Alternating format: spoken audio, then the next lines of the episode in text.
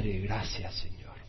¿Qué haríamos sin tu sacrificio en la cruz, Señor Jesús? ¿Qué haríamos, Señor, si tendríamos que depender de nuestra propia rectitud y perfección para estar en tu presencia? No tendríamos esperanza. ¿Qué haríamos, Señor, si estaríamos aquí para tratar de impresionarte que somos buenos y que somos buenas personas y que por eso tú tienes que bendecirnos? Estaríamos en un fracaso. Venimos porque te conocemos y te amamos y porque te necesitamos y porque queremos oír tu voz, Señor. Y porque necesitamos, Señor, tu espíritu que sane nuestros corazones golpeados, fortalezca nuestras piernas débiles, guarde nuestras lenguas y sane nuestras mentes y transforme nuestras vidas y renueve nuestros corazones. Y Señor, todo eso lo haces tú por tu espíritu a través de tu palabra. Y si alguien, Señor, tiene ojos cerrados, el Evangelio está velado para él o para ella, Quítale el velo, Señor, que pueda ver por la gracia de tu Santo Espíritu. Señor, tú has dicho que todo el que pide recibe, el que busca encuentra y al que toca se le abre. Y por eso nos llamas a pedir, a buscar, a tocar. Que haya corazones, Señor, que busquen la verdad el día de hoy. Que toquen la puerta del cielo hoy, Señor. Que pidan, Señor, luz como el que está, la que está en la oscuridad y siente que esta vida es como un túnel donde se mueve por la inercia de la actividad, de la cultura, pero no hay una verdadera razón de vivir. Ábrele ahora, Señor, sus ojos con la luz de tu palabra, Señor. Te lo pedimos en nombre de Jesús. Amén. Estamos estudiando la segunda carta de Pablo a los Corintios. Vimos que Pablo estuvo en Éfeso por dos años y medio en su tercer viaje misionero ministrando la palabra de Dios, pero las cosas se pusieron color de hormiga. En otras palabras, la situación se puso bien complicada para Pablo porque simple y sencillamente la gente estaba dejando la idolatría. Y como resultado, los plateros, los que hacían los ídolos a la diosa Diana y los vendían y hacían comercio con ellos, fueron afectados económicamente y armaron una revuelta, un tumulto y querían a Pablo, obviamente no para abrazarlo, sino para lincharlo. Y Pablo tuvo que salir corriendo de Éfeso, que está en Turquía. Pablo había enviado una carta, después de Primera de Corintios, una carta a la iglesia en Corinto, llamándola al arrepentimiento, a corrección en ciertas áreas. Era una carta que Pablo había escrito con mucho dolor, con mucha tristeza, con lágrimas. Era una carta severa, pero escrita con mucho amor también. Disciplina no quiere decir falta de amor, disciplina con amor.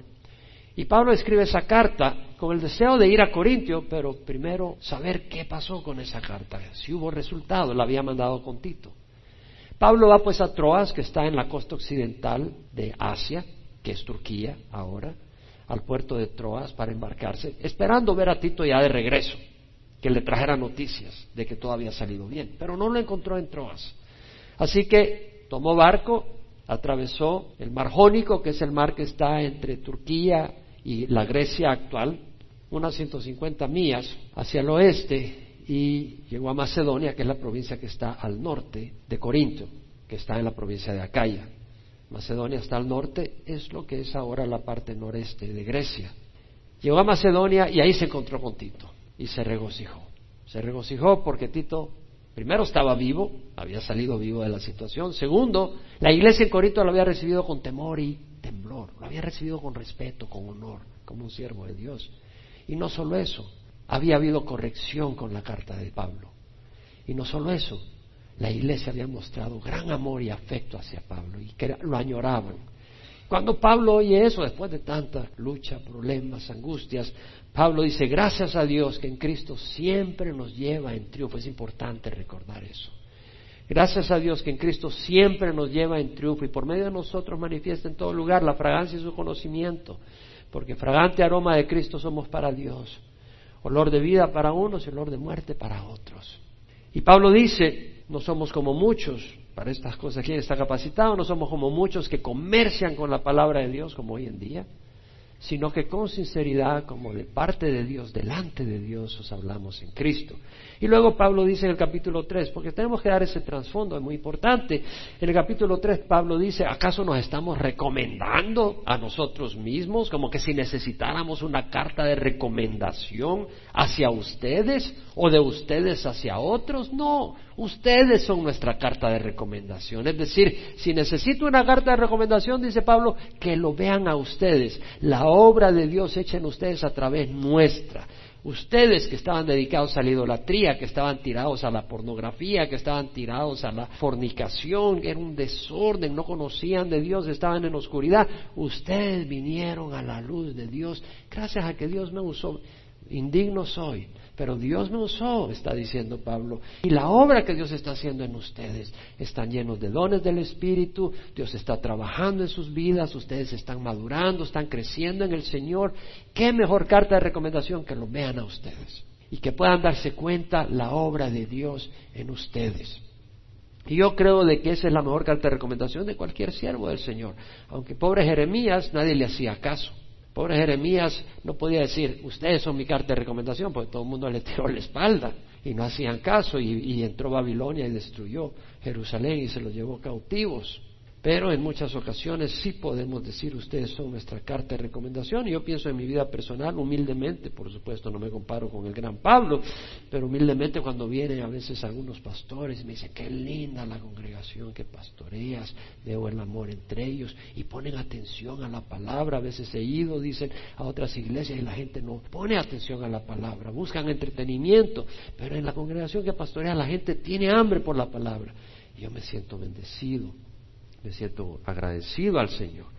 Y eso es lo que dice Pablo. Pero Pablo dice, no es que nada venga de nosotros, es decir, no es que seamos suficientes en nosotros para la obra, pero Dios es el que nos ha hecho suficientes. Nuestra suficiencia es de Dios, que nos hizo suficientes. Y luego Pablo dice, como ministro de un nuevo pacto, un pacto no de la letra, sino del Espíritu, porque la letra mata, pero el Espíritu da vida. Entonces Pablo introduce ahí el hecho de que Él es un ministro, un siervo de Dios, un embajador del Señor, pero de un nuevo pacto. Trae noticias, trae buenas noticias de un nuevo pacto.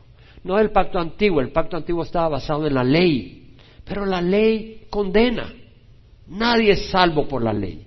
La ley no te hace mostrar qué bueno eres, la ley muestra qué imperfecto eres. La ley te condena y la paga del pecado es muerte. Y la ley lo que provoca en nosotros es esa actitud pecaminosa contra la ley de desobediencia de rebeldía contra la ley. Pablo dijo, yo no sabía lo que era codiciar si no hubiera venido la ley que diga no codiciéis. Pero cuando vino la ley, el pecado que estaba muerto nació en mí y codicié. Es decir, la ley provoca el pecado en nosotros. Entonces, la ley realmente es un ministerio de muerte. Pero dice Pablo, somos ministros de un nuevo pacto, del Espíritu, pacto de vida, pacto de justicia. El pacto de la ley es un pacto de condenación. El pacto nuevo es un pacto de justicia. Pablo habla de eso. Y luego dice, el ministerio del pacto antiguo era glorioso, porque Moisés cuando salía de la presencia del Señor, cuando bajó del Sinaí, y cada vez que entraba a conversar con Dios, a platicar con Dios al tabernáculo, y salía, su rostro irradiaba una gloria. Y tanto así que la gente tenía miedo, pero él estaba contento porque así me van a hacer caso. Pero después de que hablaba con los líderes, se cubría con un velo para que no viera que esa gloria se iba desvaneciendo hasta que volvía a hablar con el Señor. Entonces se cubría con ese velo y eso mostraba que esa gloria iba desvaneciendo porque ese pacto antiguo era temporal. Tenía que pasar, tenía que desvanecerse para ser reemplazado por un pacto más glorioso, un pacto permanente, que es el nuevo pacto. Entonces Pablo dice en el versículo 12, teniendo por tanto tal esperanza, hablamos con mucha franqueza. Para poder entender el primer versículo que leo, tenemos que haber entendido lo que acabamos de compartir. Teniendo, por tanto, tal esperanza, hablamos con mucha franqueza. Como dice la King James Version, seeing that we have such hope, we use great plainness of speech. Viendo que tenemos tal esperanza, hablamos plenamente. O la New King James Version dice, therefore, since we have such hope, we use great boldness of speech. Por lo que tenemos tanta esperanza, usamos gran valentía, de nuevo, al hablar. La New American Standard también dice, we use great boldness in our speech. Usamos gran denuedo al hablar. La English Standard Version, we are very bold. Hablamos con denuedo. No tenemos pelos en la lengua para decir lo que vamos a decir. No quiere decir ser ingrato, no quiere decir ser malcriado, pero quiere decir no hablamos titubeando. Y, y la palabra en el griego quiere decir esa palabra que se traduce franqueza, plainness of speech, boldness of speech, significa libertad al hablar, sin reservas, abiertamente, francamente, con confianza y denuedo, con valentía y seguridad. Lo que está diciendo Pablo acá es, teniendo tal esperanza, ¿cuál esperanza?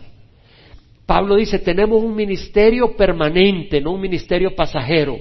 Tenemos un ministerio glorioso, tenemos un ministerio de vida, tenemos un ministerio de vida, no de condenación, de justicia, tenemos un ministerio del Espíritu Santo de Dios vivo. Y por eso hablamos francamente y con confianza, no tímidamente, no dudando, no con miedo, pero con valentía, sin esconder nada. No tenemos nada que esconder, dice. No somos como Moisés que ponía un velo sobre su rostro para que los hijos de Israel no fijaran su vista en el fin de aquello que había de desvanecerse. Es decir, los israelitas estaban viendo que esa gloria se desvanecía, entonces Moisés cubría el hecho que esa gloria se estaba desvaneciendo con un velo. Y dice, nosotros no tenemos nada que cubrir, podemos hablar francamente. Y el versículo 14 dice, pero el entendimiento de ellos se endureció porque hasta el día de hoy en la lectura del antiguo pacto el mismo velo permanece sin alzarse, pues solo en Cristo es quitado. El entendimiento de ellos se endureció. El entendimiento de los israelitas en el tiempo de Pablo y aún ahora se endureció. ¿Qué quiere decir que se endureció el entendimiento? Cabeza dura. ¿Han oído la, frase cabeza dura? Y cuando se la dicen a uno también. Y ahí, cabeza dura. ¿Que no entiendes? Ay, pero trato, no entiendo. Cabeza dura. A veces uno es cabeza dura y está diciendo, el pueblo de Israel se ha vuelto insensible, no percibe, están velados. ¿Qué es lo que no entienden? ¿Qué es lo que no entendía el pueblo de Israel en el tiempo de Pablo? No lo entienden hoy en día. No lo entienden hoy en día. Están en oscuridad. Estuve conversando con una persona brevemente que sobrevivió al holocausto judío que dio su testimonio. Pero vi una tristeza en esa persona que no ha logrado salir de su tristeza. Y compartió de que cada vez era peor el recuerdo. Había vivido muy bien económicamente antes que Hitler les quitara todos los privilegios y matara a sus padres, etcétera, etcétera, etcétera. Y la historia era desgarradora. Ya pude oír personalmente. Al final me le acerqué y le dije, primero le dije, yo amo a los judíos, y después le me pasé. ¿Cómo conecta usted la experiencia que han tenido con su fe, con las enseñanzas espirituales, la herencia espiritual que tienen? Segunda pregunta me dice. La verdad es que creíamos en un Dios, como todo mundo cree en un Dios, me dijo. Me pude dar cuenta que no era muy religiosa, porque el Dios de los musulmanes no es el Dios de los cristianos. Y un Dios no es lo mismo que el Dios de Israel. Me dice, creíamos en un Dios, pero ahora ya no, me dice creo que hay algo bueno. Me dio una gran tristeza y lo que pasa es que no pueden entenderlo, porque la única manera que tienen lógica es si vienen a Jesús y se dan cuenta que Cristo era la vida, el Mesías que rechazaron y que la única respuesta de toda esa enseñanza del Antiguo Testamento se puede entender a través de Cristo y lo que Él vino a hacer y morir en la cruz. Pero ellos no lo entienden y, y tengo ganas de regresar el corazón me está llevando con esta gente y oírles y arrebata mi corazón. Los judíos no entendían que el pacto antiguo era pasajero. ¿Por qué? ¿El sacrificio de machos cabríos? ¿Cómo pueden borrar tus pecados? No pueden. Pero Dios proveyó algo para hacerles entender que iba a venir un día aquel cuyo sacrificio pagaba por nuestros pecados. no podían entender de que esos sacrificios eran pasajeros no lograban quitar el pecado. Ellos no podían entender que la ley no salva. Estaban queriendo obtener justicia a través de sus leyes. La ley no salva, condena. Entonces tenemos los fariseos que se sentían muy justos por la observación de leyes externas, pero si hubieran sido sinceros se hubieran dado cuenta que externamente podían aparentar una cosa, pero internamente había injusticia en sus corazones. El velo que les impedía entender solo se levanta al venir a Cristo. Y dice Pablo, y hasta el día de hoy, cada vez que se lea a Moisés, un velo está puesto sobre sus corazones. Pero cuando uno se vuelve al Señor, el velo está quitado. Cada día que se lea a Moisés, un velo está puesto sobre sus corazones. Cada día que se lee Génesis, Éxodo, Levítico, Número, Deuteronomio, la ley. Cada vez que se lee la ley, hay un velo. Ya no solo sobre su entendimiento, sino sobre su corazón. Su corazón se ha vuelto insensible a la realidad de que sus obras no los hacen justos. Su corazón se ha vuelto insensible a la realidad de que esos sacrificios no son perfectos y necesitan un sacrificio perfecto, no solo en su mente, su corazón no siente esa necesidad por el sacrificio del Mesías. El velo se quita, el velo del corazón, el corazón se vuelve a ser sensible. ¿Cuándo? Cuando uno se vuelve al Señor el velo es quitado. Ahora, mira que primero dice en el versículo 14, solo en Cristo es quitado. Y en el versículo 16, cuando uno se vuelve al Señor. Cristo es el Señor. Rey de reyes y Señor de señores. Jesús dijo, ¿por qué me llamas Señor y no haces lo que yo digo? Jesús es el Señor. Cristo, el Señor. Interesante que dice, cuando uno se vuelve al Señor, el velo es quitado. ¿Qué quiere decir volver al Señor? Volverse al Señor. La New King James Version la New International Version, la English Standard Version, la New American Standard Version, todas las traducen turn to the Lord. Cuando uno se voltea hacia el Señor.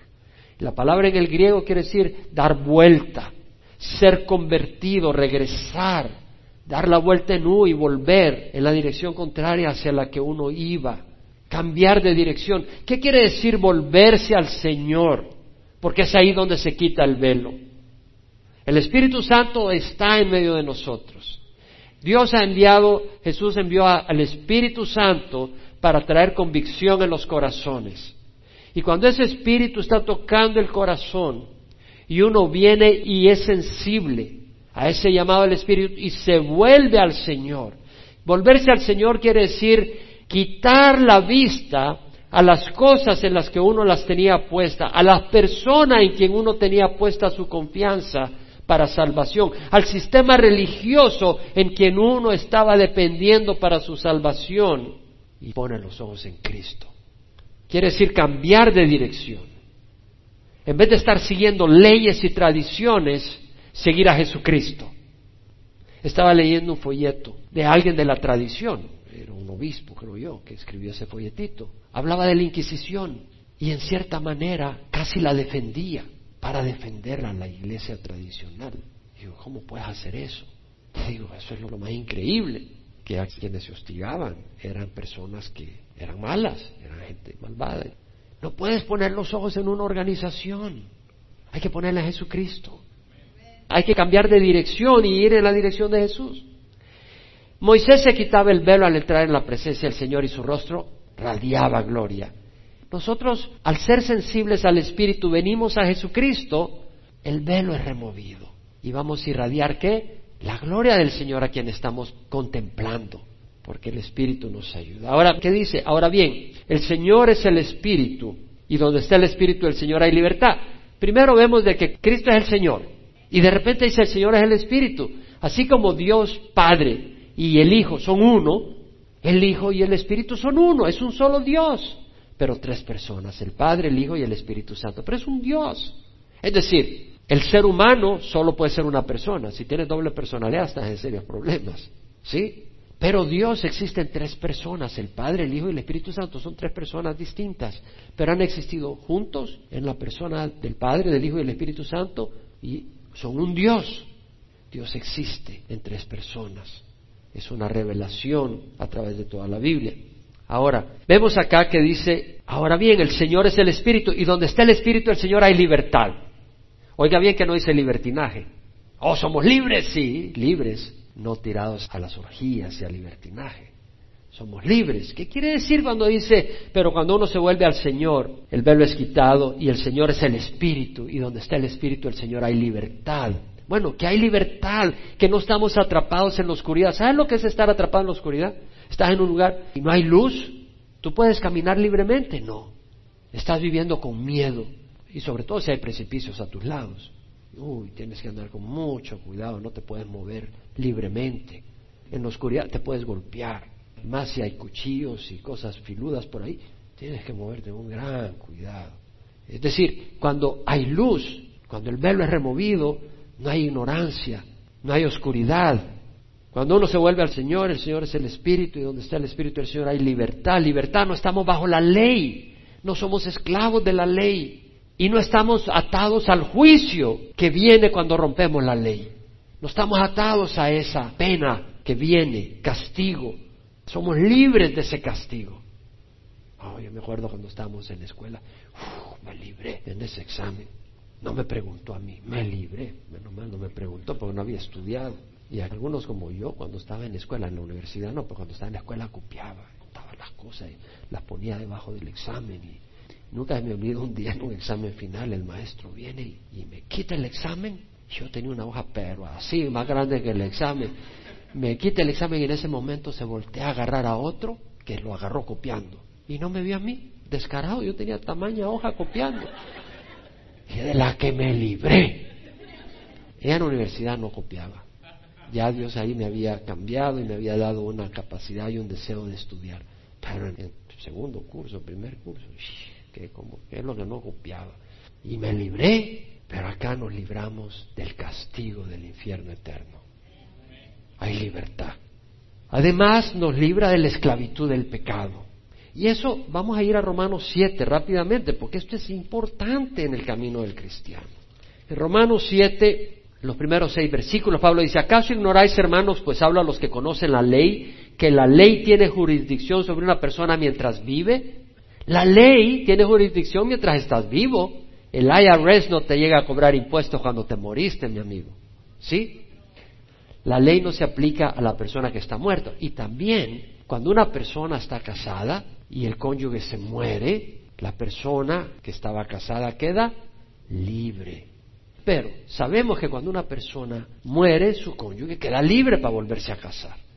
Entonces dice acá Pablo, así que mientras vive su marido será llamada adúltera si hace une a otro hombre, pero si su marido muere está libre de la ley, de modo que no es adúltera aunque sea une a otro hombre. Por tanto, hermanos míos, también a vosotros se os hizo morir a la ley por medio del cuerpo de Cristo, para que seáis unidos a otro, a aquel que resucitó entre los muertos, a fin de que demos fruto para Dios. Es decir, a nosotros se nos hizo morir a la ley. ¿Cómo? Cuando nos identificamos con Jesús, cuando ponemos la fe en Jesús y decimos, Señor, cuando tú moriste en la cruz, tú llevaste mis pecados, yo me identifico contigo, yo pongo mi fe contigo, yo pongo mi fe en ti, me uno a ti, Señor, entra a mi vida, soy tuyo.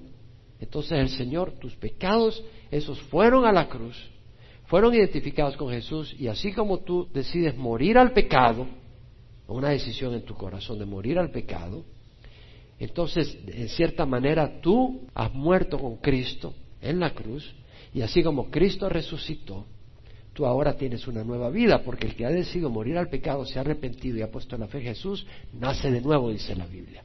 Entonces nacemos de nuevo, tenemos una nueva vida en Cristo y de la misma manera ahora ya no estamos casados a la ley, estamos casados con Cristo, que es lo que dice. Versículo 4. Hermanos míos, a vosotros se os hizo morir a la ley por medio del cuerpo de Cristo, para que seáis unidos a otro. Estábamos unidos a la ley, pero ahora estamos unidos a otro, aquel que resucitó entre los muertos, a fin de que demos fruto para Dios. Y ahora llevamos fruto, pues estamos unidos a Cristo. Cuando estás unido a la ley no produces fruto. Estás bajo condenación y estás afligido y no hay nada que te ayude.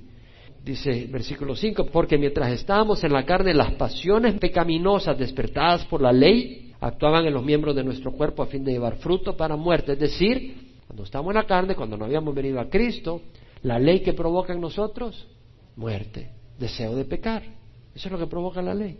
Dice, no cometas fornicación, ahí estás fornicando. La ley no te cambia. La ley te hace que retes la ley. Si yo lo quiero hacer. Dijimos que el pecado que habita en nosotros es como un perro, Doberman, de esos bravos. Y cuando ahí lo tienes en tu casa, y ahí está dormidito. Mientras no pase nadie enfrente, ahí está tranquilito el baby. Pero cuando pasa un vecino, se le tira encima. Y eso es como la ley. Ahí está el pecado en ti. Mientras no hay ley que diga no fornicar, no te preocupas. Pero dice la ley no fornicar y ya estás ahí que te tiras encima. Eso es lo que provoca la ley. Entonces dice, ah, hemos quedado libres de la ley, habiendo muerto a los que nos ataban, de modo que servimos en la novedad del Espíritu y no en el arcaísmo de la letra. Veamos el versículo 5 de nuevo. Mientras estábamos en la carne, las pasiones pecaminosas despertadas por la ley actuaban en los miembros de nuestro cuerpo a fin de llevar fruto para muerte. ¿Por qué? Pecamos y la paga del pecado es muerte. Pero ahora que hemos venido a Jesús, el Espíritu se nos ha sido dado y el Espíritu nos da un amor hacia quién? Hacia Jesús. El Espíritu nos produce hambre de qué? De su palabra. Y el Espíritu provoca en nosotros el deseo de servirle. Entonces estamos muy ocupados. No es que no tengamos una carne pecadora, no se equivoque. Tenemos una carne pecadora. Pero ya no somos esclavos a la carne pecadora. Somos siervos de Jesucristo. Tenemos el poder de decirle no a la carne pecadora porque estamos ocupados en conocer a Jesús, en amar a Jesús, en servir a Jesús, en obedecer a Jesús. Y como resultado, no estamos siendo esclavos del pecado ni esclavos de la muerte. Amén. Entonces por eso dice Pablo, de modo que sirvamos en la novedad del espíritu y no en el arcaísmo de la letra. Ahora, el versículo 18, segundo de Corintios, capítulo 13. Pero nosotros todos con el rostro descubierto, contemplando como en un espejo la gloria del Señor, estamos siendo transformados en la misma imagen de gloria en gloria como por el Señor el Espíritu. Nosotros todos, con el rostro descubierto, contemplando como en un espejo la gloria del Señor, estamos siendo transformados en la misma imagen de gloria en gloria como por el Señor el Espíritu. Todos estamos siendo transformados. ¿Se da cuenta que dice todos? El problema es que tú puedes limitar esa transformación, porque esa transformación ocurre al poner los ojos en el Señor. Y cuando tú quitas los ojos del Señor, pues no te puede transformar el Señor, porque aquí lo dice, con el rostro descubierto, contemplando como en un espejo la gloria del Señor, estamos siendo transformados. Todos, con el rostro descubierto. Debemos de venir al Señor con el rostro descubierto, no con hipocresía, no trates de impresionar a Dios. ¿No le parece ridículo que tratemos de impresionar a Dios? ¿No le parece ridículo tratar de engañar a Dios? Señor, tú sabes cómo soy. Señor, tú sabes mis pecados. Es bueno reconocérselo al Señor, porque es una muestra de decirle, Señor, yo sé lo que me está pasando, perdona. Eso es descubrir tu rostro. Señor, mira mi debilidad, mira mi imperfección, mira mi maldad, mira mi iniquidad, Señor. No que me vas a condenar porque ya pagaste por ella, pero Señor, yo no quiero caminar en esta iniquidad, yo quiero ser cambiado, yo quiero cambiar la manera de vivir, la manera de pensar, la manera de actuar, la manera de tratar a la gente, la manera de responder. Señor, yo necesito que me ayudes. Ese es el rostro descubierto. Contemplando como en un espejo la gloria del Señor, es decir, un espejo, sobre todo en aquel tiempo no eran tan buenos como los de hoy en día, era un metal medio pulido y medio mirabas algo, pero no se miraba muy bien. Entonces hoy vemos como a través de un espejo al Señor día lo veremos cara a cara. Un día lo veremos en persona. Lo vemos ahora a través de las escrituras, contemplando como en un espejo la gloria del Señor. Las escrituras nos revelan la gloria del Señor, la grandeza del Señor. Y dice, estamos siendo transformados en la misma imagen. Nosotros todos con el rostro descubierto, contemplando como en un espejo la gloria del Señor, estamos siendo transformados a su misma imagen de gloria en gloria. ¿Sabe cuál es la palabra? Transformados ahí. Metamorfó. Y ahí viene la palabra metamorfosis. La mariposa pone un huevito, a los tres, seis días, nace la larva, o caterpillar, o gusano, si le quieren llamar, y empiezan a comer y a comer. Y a los nueve, doce días se envuelve en un capullo, le llaman ninfa también. Se envuelve ahí por días, semanas, hasta puede ser un año, y se va transformando. Se hace una pasta, y de ahí sale una mariposa. A ver cómo los evolucionistas explican eso. Pero esa oruga, esa larva, ese caterpillar, tiene unas pseudopatas. No son patas, parecen patas. Se andan arrastrando. Ese caterpillar no se puede reproducir. Ese caterpillar mastica, ahí anda mordiendo. La mariposa vuela sobre el aire. La mariposa se puede reproducir y prueba el néctar de las flores con un tubo chupador. Y eso es lo que hace el Señor con nosotros nos estamos arrastrando en el mundo. No nos podemos reproducir. Aunque venga a la iglesia, nadie le hace caso, ni nadie cree en su Dios. Porque tu Dios es de la mente para afuera. No has tenido una conversión, no has tenido una metamorfosis tú. Era un gusano, rodeado y vestido de religión. Por supuesto que no te estoy hablando a ti. Era un gusano rodeado de religión. Pero te estás arrastrando, no te puedes reproducir, no sabes lo que es volar. Pero cuando el Espíritu entra al corazón, y la palabra penetra, es el ADN. Es el ADN que transforma el gusano de oruga a mariposa.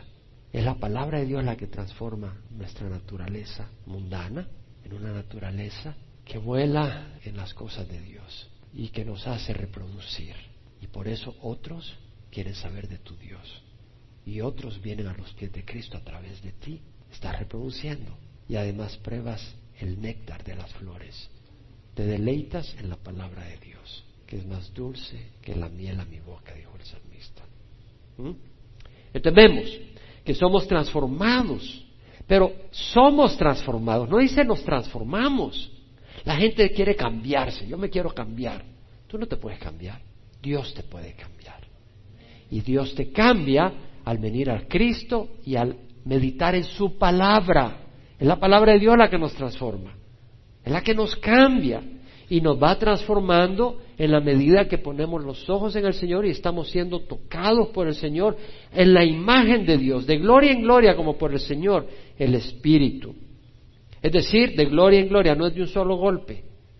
Y en la medida que tú estés disponible, el Señor te va a ir transformando más. Y dice, como por el Señor, el Espíritu. Es decir, el Espíritu es el que está haciendo la obra. Vamos rápido, capítulo 4. Por tanto, puesto que tenemos este ministerio, según hemos recibido misericordia, no desfallecemos. Tenemos este ministerio, según hemos recibido misericordia. Es decir, el ministerio del nuevo pacto, el ministerio, somos embajadores de un mensaje de vida, de un mensaje de justicia, de un mensaje de libertad. Somos embajadores del Rey de Reyes del Señor de señores. Hemos recibido misericordia porque nos estábamos arrastrando en el mundo y ahora el Señor nos ha levantado a ser embajadores del Rey. Hemos tenido pues entonces del Señor esa misericordia. Por eso dice no desfallecemos. En varias versiones en inglés es we do not lose heart. Es decir, no desmayamos, no nos desanimamos. ¿Por qué? Porque tenemos un ministerio que trae vida, que trae libertad, que trae justicia. Y dice, no desfallecemos, sino que hemos renunciado a lo oculto y vergonzoso, no andando con astucia ni adulterando la palabra de Dios, sino que mediante la manifestación de la verdad nos recomendamos a la conciencia de todo hombre en la presencia de Dios. Hemos renunciado a lo oculto y vergonzoso. Como dice la New American Standard, we have renounced the things hidden because of shame. Es decir, hemos renunciado a las cosas ocultas que las hemos ocultado porque nos dan vergüenza. Hemos ocultado desde la niñez cosas porque nos dan vergüenza que la gente sepa. En el pasado hacíamos cosas de escondidas. ¿Por qué nos daban vergüenza? Porque estaban mal, porque revelaban nuestra debilidad y perversión e iniquidad. Los ministros de Dios debemos renunciar a las cosas vergonzosas. ¿Podemos decir amén? ¿Con la ayuda de quién?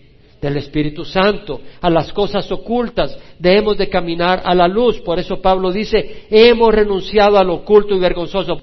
¿Lo hemos hecho o no? Una persona que no tiene esperanza, que se cree inservible, que se ve como un gusano sin valor, basura, pues ¿qué le importa? Tirarse al pecado, tirarse al homosexualismo, tirarse a las drogas, tirarse a la prostitución, tirarse a la pornografía. ¿Qué le importa? Si se considera un gusano. Pero cuando tú te das cuenta que eres un príncipe, un hijo del rey de reyes y señor de señores, te respetas porque entiendes que le perteneces a Dios y Dios te ha elevado a la posición de príncipe, de princesa. Y ahora perteneces a la familia real y ya caminas como alguien de la familia real. ¿Ustedes se dan cuenta en Inglaterra? La reina de Inglaterra, sus hijos caminan con ese conocimiento de que no son cualquiera, son gente noble, nosotros somos nobles, no porque tenemos sangre azul, pero porque somos cubiertos por la sangre roja de Jesucristo. Esa es la diferencia. Entonces vemos que dice Pablo, hemos renunciado al oculto y vergonzoso, no andando con astucia. Cuidado, porque astucia es bueno ser astutos para los negocios, en el buen sentido, hay que tener astucia, destreza, viveza. Pero acá está hablando de craftiness, no walking in craftiness, como dice la New King James Version o la New American Standard. Craftiness, o sea, we refuse to practice cunning, dice la English Standard Version. Craftiness, cunning es actuar con truco, ingeniosamente para tomar ventaja de alguien, estafar a alguien en su propia cara. Dice Pablo, no andando con astucia, porque hoy muchos pastores evangelistas andan con astucia. Me compartía un pastor cubano cómo en su país, en Cuba, un día llegó un predicador de afuera, no de Cuba. Y había un convivio y un seminario para jóvenes, adolescentes. Y ahí estaban ellos. Y él trabajó en el corazón de ellos. Y al final les pidió que dejaran todas sus joyitas que pudieran tener, que tal vez los abuelos, antes de dejar Cuba, o tal vez tenían algunas joyitas o algo, y estos jóvenes vinieron y entregaron todas esas joyas, y este hombre se llevó todo eso con su equipo, andando con astucia, o el juicio que viene de parte de Dios a esas personas. Hay otros que son más descarados, como me decía alguien que estaba visitando esta semana, que iban a una congregación donde el pastor decía, tráiganme la lana, que soy el pastor de las ovejas. Nos reímos, ¿verdad? Pero si lo pensamos en serio, lloraríamos. Porque el Señor llora, porque ¿sabe qué? Hay van las ovejas llevándole la lana. Digo, ¿cómo pueden ser las ovejas tan ingenuas para seguir hombres tan malvados que en la propia cara se están burlando de ellos? ¿Sabe qué? Es que las ovejas somos tontos. Necesitamos que Dios nos guíe. Necesitamos un buen pastor.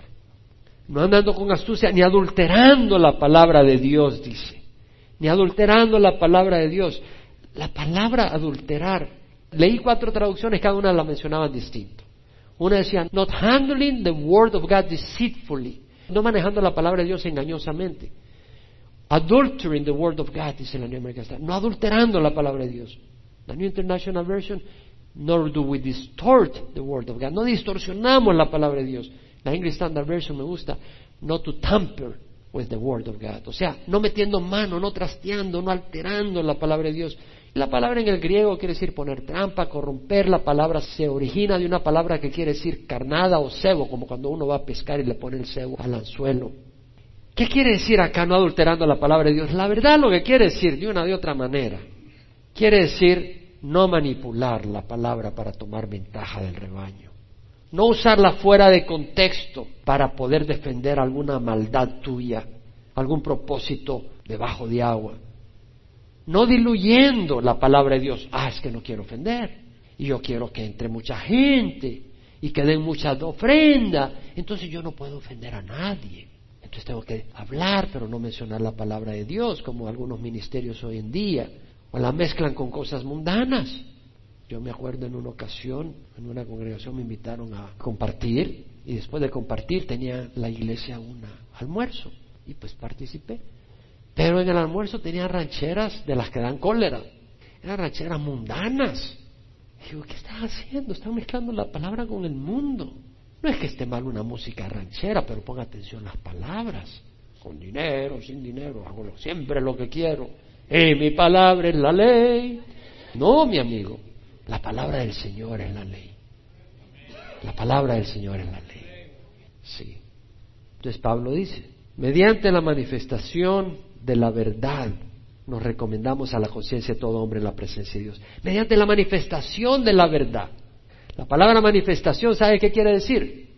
Quiere decir, déjase ver, manifestar, pero puede ser visiblemente o con las palabras. Manifestación quiere decir revelar. Eso es lo que quiere decir quitar el velo, la palabra en el griego. Aparece dos veces esa palabra en el Nuevo Testamento y las dos veces la traduce manifestación, la King James Version en inglés manifestation. Pero la palabra en el griego quiere decir hacer visible, manifiesto lo que estaba escondido o era desconocido, ya sea con palabras, hecho u otra manera. Y lo que quiere decir es que Pablo manifestaba la palabra de Dios, pero me llama la atención la palabra manifestar porque no es solo decirla, sino que la manifestaba. ¿Cómo? Él a través de su vida también estaba manifestando esa palabra de Dios. Era consecuente con el mensaje que estaba hablando, el poder de vidas transformadas. Había una manifestación de la verdad. Es decir, la verdad se estaba manifestando en Corinto. Se estaba revelando en forma verbal y a través de Dios cambiando vidas. ¿Hay algunos de ustedes que la vida ha sido cambiada? Es una manifestación de la verdad no solo de oída, sino de una revelación hecha carne, una transformación, una manifestación de la verdad. Cristo es la verdad. Yo soy el camino, la verdad y la vida. Si Cristo está en ti, tú vas a ser una manifestación de la verdad. Si Cristo no está en ti, tú no puedes ser una manifestación de la verdad. Puedes ser una cotorra y una grabadora de la verdad, pero no una manifestación de la verdad. Entonces vemos acá que Pablo dice, nos recomendamos pues mediante la manifestación de la verdad, proclamamos la verdad, la palabra de Dios, no así de escondiditas, no con compromiso. Compartimos la palabra de Dios, pero dice Pablo, nos recomendamos a la conciencia de todo hombre. Es decir, compartimos la verdad, no andamos escondiendo, compartimos la verdad, dice Pablo. Y nos recomendamos a la conciencia de todo hombre en la presencia de Dios. ¿Qué está diciendo? A la conciencia de todo hombre, todo hombre tiene conciencia. Y Pablo dice, compartimos la palabra y apelamos a la conciencia de todo hombre.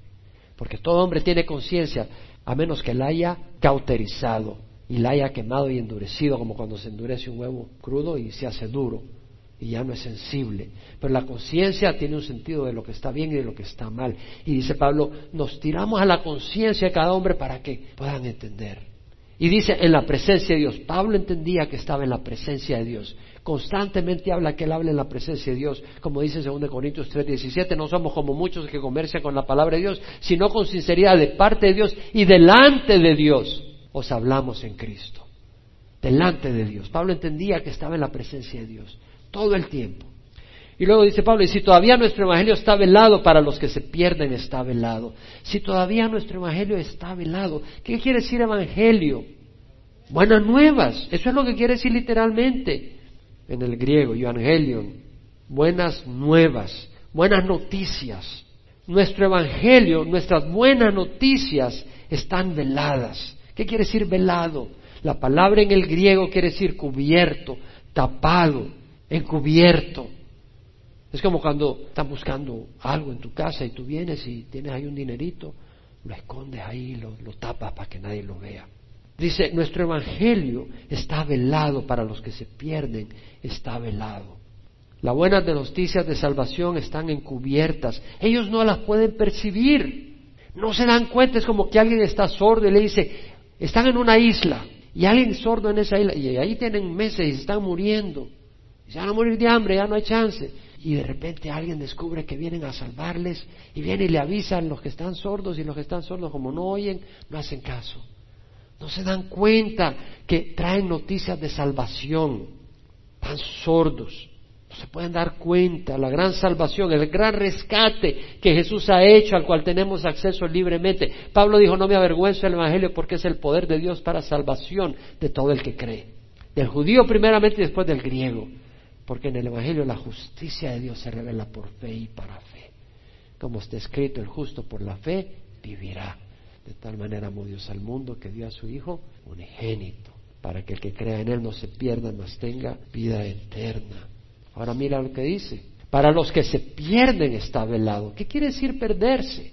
La palabra pierden, la palabra en el griego quiere decir destruir, arruinar, destinar a la miseria eterna. Y de hecho, las traducciones en inglés no dicen para los que se pierden en el sentido, para los que se están perdiendo. Sí, para los que se pierden, en el sentido de los que se están perdiendo. Es decir, tú vas deslizándote hacia el infierno. Vas en la dirección hacia el infierno, lo que está diciendo. Vas a la destrucción eterna, a la miseria eterna. Para los que se pierden están velados, no se dan cuenta. Entonces vemos que dice, está velado para los que se pierden, está velado, para los que están perdiendo. Jesús dijo, entrad por la puerta estrecha, porque ancha es la puerta y amplia la senda que lleva a la perdición, y muchos son los que entran por ella. Estrecha es la puerta y angosta la senda que lleva a la vida, y pocos son las que la hallan. Ese versículo está en mi corazón estos días. Entrad por la puerta estrecha, porque ancha es la puerta y amplia la senda que lleva a la perdición, y muchos son los que van por ella.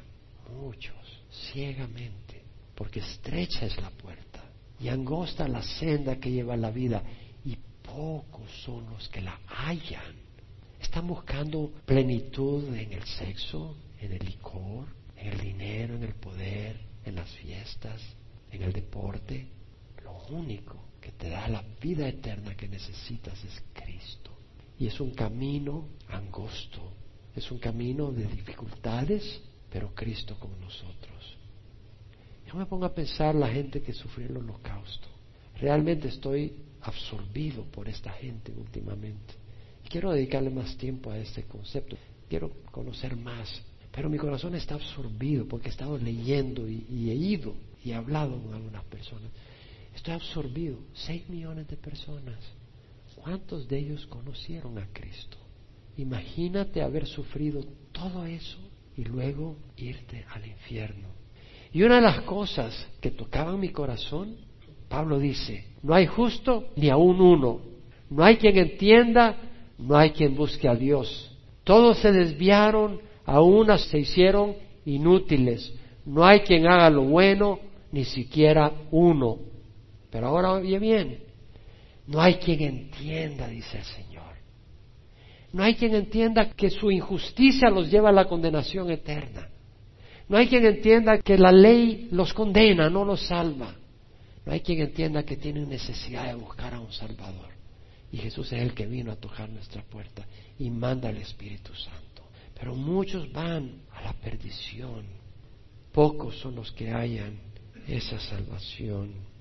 Una de las cosas que pensaba y hasta soñé con ese pensamiento es que, como veíamos en el video del viernes 8, la cruz ofende.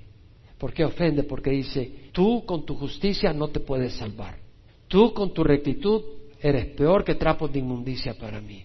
Tienes que venir al arrepentimiento y Cristo ha pagado porque te ama y ha derramado su sangre en la cruz porque te ama y es la única manera con que puedes entrar al cielo. Y Cristo ha derramado su sangre para que tú vengas. ¿Por qué? Porque por tú mismo no puedes y tienes que arrepentirte. Yo arrepentirme, yo voy a misa todas las mañanas, yo doy ofrendas, pongo cinco dólares en el platillo cada misa. ¿Sabes qué, mi amigo? Todos necesitamos arrepentirnos de caminar por nuestro propio camino y venir arrepentidos al Señor. Y levantamos la mano muchos, no nosotros, no los que hemos venido a Cristo, pero muchos levantan la mano contra Dios. ¿Por qué arrepentimos? ¿Por qué contigo? ¿Por qué tiene que ser así? Se rebelan contra la idea de que tiene que haber un arrepentimiento. Se rebelan contra la idea de que tu rectitud no sirve. Se rebelan contra la idea que Cristo tuvo que morir y pagar por nuestros pecados.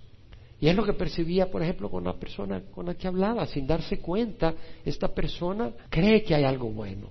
Algunos dicen, como Anne Frank, Anne Frank, esta joven judía que murió, estuve viendo sobre su vida y compré su diario traducido al inglés. Y ella cree que hay algo bueno en la humanidad, pobre jovencita, de 13 años, muy linda, muy, muy, muy bonito leer sobre su historia, muy triste, muy doloroso. Ella murió a los dos meses liberaron el campo de concentración donde ella estaba, pero no logró sobrevivir. Por dos meses estuvo en el campo de concentración, sufrió tremendamente. Pero ella cree que hay algo bueno en la humanidad. ¿Sabes qué? Pablo dijo, yo sé que en mí, es decir, en mi carne no habita nada bueno. Y la gente se revela contra la verdad de Dios que dice, no hay nada bueno en nosotros si Cristo no viene y mora en nosotros. Es una rebeldía contra Dios. Pero, ¿qué es lo que dice Pablo? El Dios de este mundo ha cegado el entendimiento de los incrédulos. ¡Wow! El Dios de este mundo ha cegado el entendimiento de los incrédulos. La palabra ahí, Deus, es Dios. Está en el versículo 4. Dios. Pero no con letra mayúscula. Este mundo tiene a alguien que le sirve. Satanás es servido por este mundo. Él es rebelde contra Dios, él está armando una rebeldía contra Dios y la gente sin darse cuenta ciegamente están sirviéndolo a Él. Ciegamente sus propósitos de rebeldía contra Dios. Pero Él los está manipulando como quien manipula marionetas en un teatro, como quien manipula títeres. El Dios de este mundo, y la palabra mundo acá quiere decir age, era, época, el Dios de esta época, en este mundo ha cegado el entendimiento de los incrédulos. ¿Quién es el incrédulo? No el que no crea que existe Dios. El incrédulo es el que no cree que existe Dios, pero también el que no confía en Dios, el que no ha puesto la fe en Jesucristo. Ese es el no creyente en el testimonio vivo de Jesucristo. También se le puede llamar incrédulo, la palabra es también infiel, la persona que no le puedes confiar nada porque no es fiel para manejar las cosas, pero acá el sentido es el que no ha puesto su fe en Jesús. El mundo sirve a su Dios, aunque no se dé cuenta. Y Satanás tiene atrapado a millones en el pecado, en la rebeldía, arrastrándolos al castigo y sufrimiento eterno en el infierno junto con Él. dice, para que no vean el resplandor del Evangelio y la gloria de Cristo, que es la imagen de Dios. Es decir, para que no vean el resplandor de las buenas noticias, lo maravilloso de la buena noticia, el resplandor del Evangelio, de la gloria de Cristo, de la grandeza de Cristo. ¿Cuál es la grandeza de Cristo? Que Él es tan grandioso que dio su vida en la cruz por nosotros. Eso es algo grandioso, eso es algo glorioso. Y ese Evangelio brilla. Entonces Satanás cubre los ojos para que no puedan ver. Y Cristo es la imagen de Dios. Así como una estatua es una imagen, o una foto es una imagen tuya, pero con mayor plenitud, Cristo es la imagen de Dios. Es decir, si quieres ver cómo es el Padre, si quieres ver su carácter, si quieres ver su naturaleza, lo ves en Jesucristo. Colosenses dice que Jesús es la imagen del Dios invisible, el primogénito de toda la creación, porque en Él fueron creadas todas las cosas, tanto en los cielos como en la tierra, visibles e invisibles, tronos, dominios, poderes, autoridades, todo ha sido creado por Él y para Él, y en Él todas las cosas permanecen. Jesús dijo, yo soy el camino, la verdad y la vida, nadie viene al Padre sino por mí. Y en esa conversación con sus apóstoles, dice Jesús, si me hubieras conocido, también hubieras conocido a mi Padre. Desde ahora le conocéis y le habéis visto. Felipe dijo, Señor, muéstranos al Padre y nos basta. Jesús le dijo, tanto tiempo he estado con vosotros y todavía no me conoces, Felipe. El que me ha visto a mí ha visto al Padre. Jesús es la imagen exacta del Padre. Si quieres ver cómo es el Padre, mira a Jesús. Pero no es una imagen muerta, como cuando nosotros nos vemos en un espejo, esa imagen que vemos está muerta, no tiene vida. Jesús es exactamente el Padre, en su naturaleza, en su bondad, en su poder, en su gracia, en su amor. Porque no nos predicamos a nosotros mismos, sino a Cristo Jesús como Señor. Nosotros como siervos vuestros por amor de Jesús. No nos predicamos a nosotros mismos. No se trata de predicarnos a nosotros. Predicamos lo que Jesús ha hecho en nosotros. Jesús, lo que Jesús ha hecho por nosotros. Lo que Jesús hace a través de nosotros. Predicamos a, a Jesús. No nos predicamos a nosotros mismos, sino a Cristo Jesús como Señor. El Señor dice, pues me dice, Señor, Señor, no hace lo que yo digo.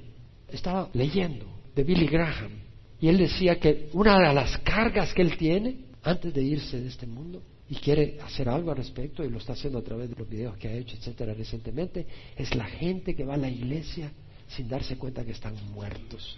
No ha habido un cambio en sus vidas. ¿Por qué no hay un cambio? Porque Jesús no es tu Señor. Tú sigues siendo el que dirige tu vida. Predicamos no a nosotros, sino a Jesucristo como Señor y a nosotros sí, pero como siervos vuestros. Pero no para ser esclavo tuyo, sino somos siervos vuestros por amor a Jesús. Y de quien recibimos la dirección es de Jesús, para servirte a ti. Somos ministros, siervos. Un siervo, la palabra diácono, es aquel que sirve a las mesas. Entonces estamos sirviendo en las mesas, estamos sirviendo a los hijos del rey, estamos sirviendo a la novia del rey, estamos sirviendo a su iglesia. Eso es lo que somos, amén. Vamos a cerrar los ojos. Si no has recibido a Jesucristo, yo te invito a que lo recibas en tu corazón hoy. Oh, Satanás ha puesto un velo, pero el Espíritu está en medio de nosotros. Dios está en medio de nosotros. Jesús está en medio de nosotros. Y Él quiere que tú tengas vida eterna. Ya sea que nos ves por internet, ya sea que nos veas después en un DVD o en nuestra página web, o estás atrás en el salón familiar o estés en este salón y nunca has recibido a Jesús como Señor de tu vida, el Espíritu te ha tocado, deja que remueva el velo. Ven a Cristo y vas a ver algo maravilloso y glorioso. Ese velo es quitado. Muchos no entienden la palabra de Dios. ¿Por qué? Hay un velo. Como los judíos, hay un velo, no ven. Hay un velo. Ese velo se quita no a través de la Iglesia Católica, no a través de Calvary Chapel. Ese velo lo quita el Espíritu. Quita ese velo al venir a Cristo. El Espíritu te está llamando que vengas a Jesús. Haz caso. Él te quita ese velo y verás la gloria de Jesús. Y verás la gloria de la buena noticia que no tienes que ir a la condenación eterna.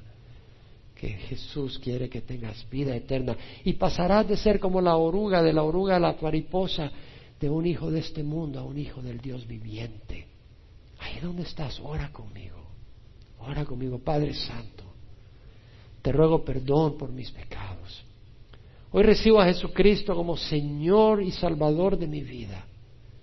Habita en mi corazón. Tu sangre, Jesús, en la cruz es preciosa y paga por todos mis pecados. Hoy pongo mi fe en ti como mi Señor y mi Salvador. Gracias, Señor. Gracias por darme vida eterna. Te recibo como mi Señor, como mi Padre y mi Salvador. En nombre de Jesús. Amén. Si has orado esa oración, Cristo ha entrado a tu vida. Tenemos un ministerio de vida, un ministerio de justicia, un ministerio del Espíritu. Somos libres de la ley, somos libres de andar en el pecado, somos libres de la condenación eterna. Es un lindo ministerio que Dios nos ha dado. No desfallezcamos, porque tenemos un lindo ministerio y renunciemos al oculto y vergonzoso. Renunciemos al oculto y lo vergonzoso y no andemos con astucia, astucia mundana, sino con un corazón sincero.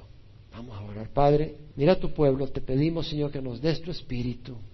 Gracias por tu palabra, Señor, y derrama tu Santo Espíritu para llevar a cabo con gozo, Señor, ese ministerio que nos has dado, para no desfallecer y ser efectivos, Señor, tu Espíritu, no porque seamos suficientes en nosotros mismos, pero nuestra suficiencia es de Dios, que nos ha hecho ministros suficientes como ministros de un nuevo pacto. Señor, que seamos esos ministros del nuevo pacto. Te lo ruego, Padre, esos ministros del nuevo pacto en nuestro hogar, en nuestro lugar de trabajo, en nuestro vecindario, Señor, en la iglesia, a donde vayamos, Padre y danos fuerza y ayúdanos, Señor. Y si hay alguien acá que está atrapado en lo oculto y vergonzoso, pide al Señor perdón. Hay poder en el Espíritu de Dios. Hay poder. Donde esté el Espíritu de Dios hay libertad. Ahí el Señor te quiere liberar. Pídele al Señor, clámame y yo te responderé y te mostraré cosas grandes e inaccesibles que no conoces. Padre, te damos gracias. Derrama tu Santo Espíritu y bendice en nombre de Jesús. Amén. Sé bendecido, pueblo de Dios, en el nombre del Señor. Amén y amén.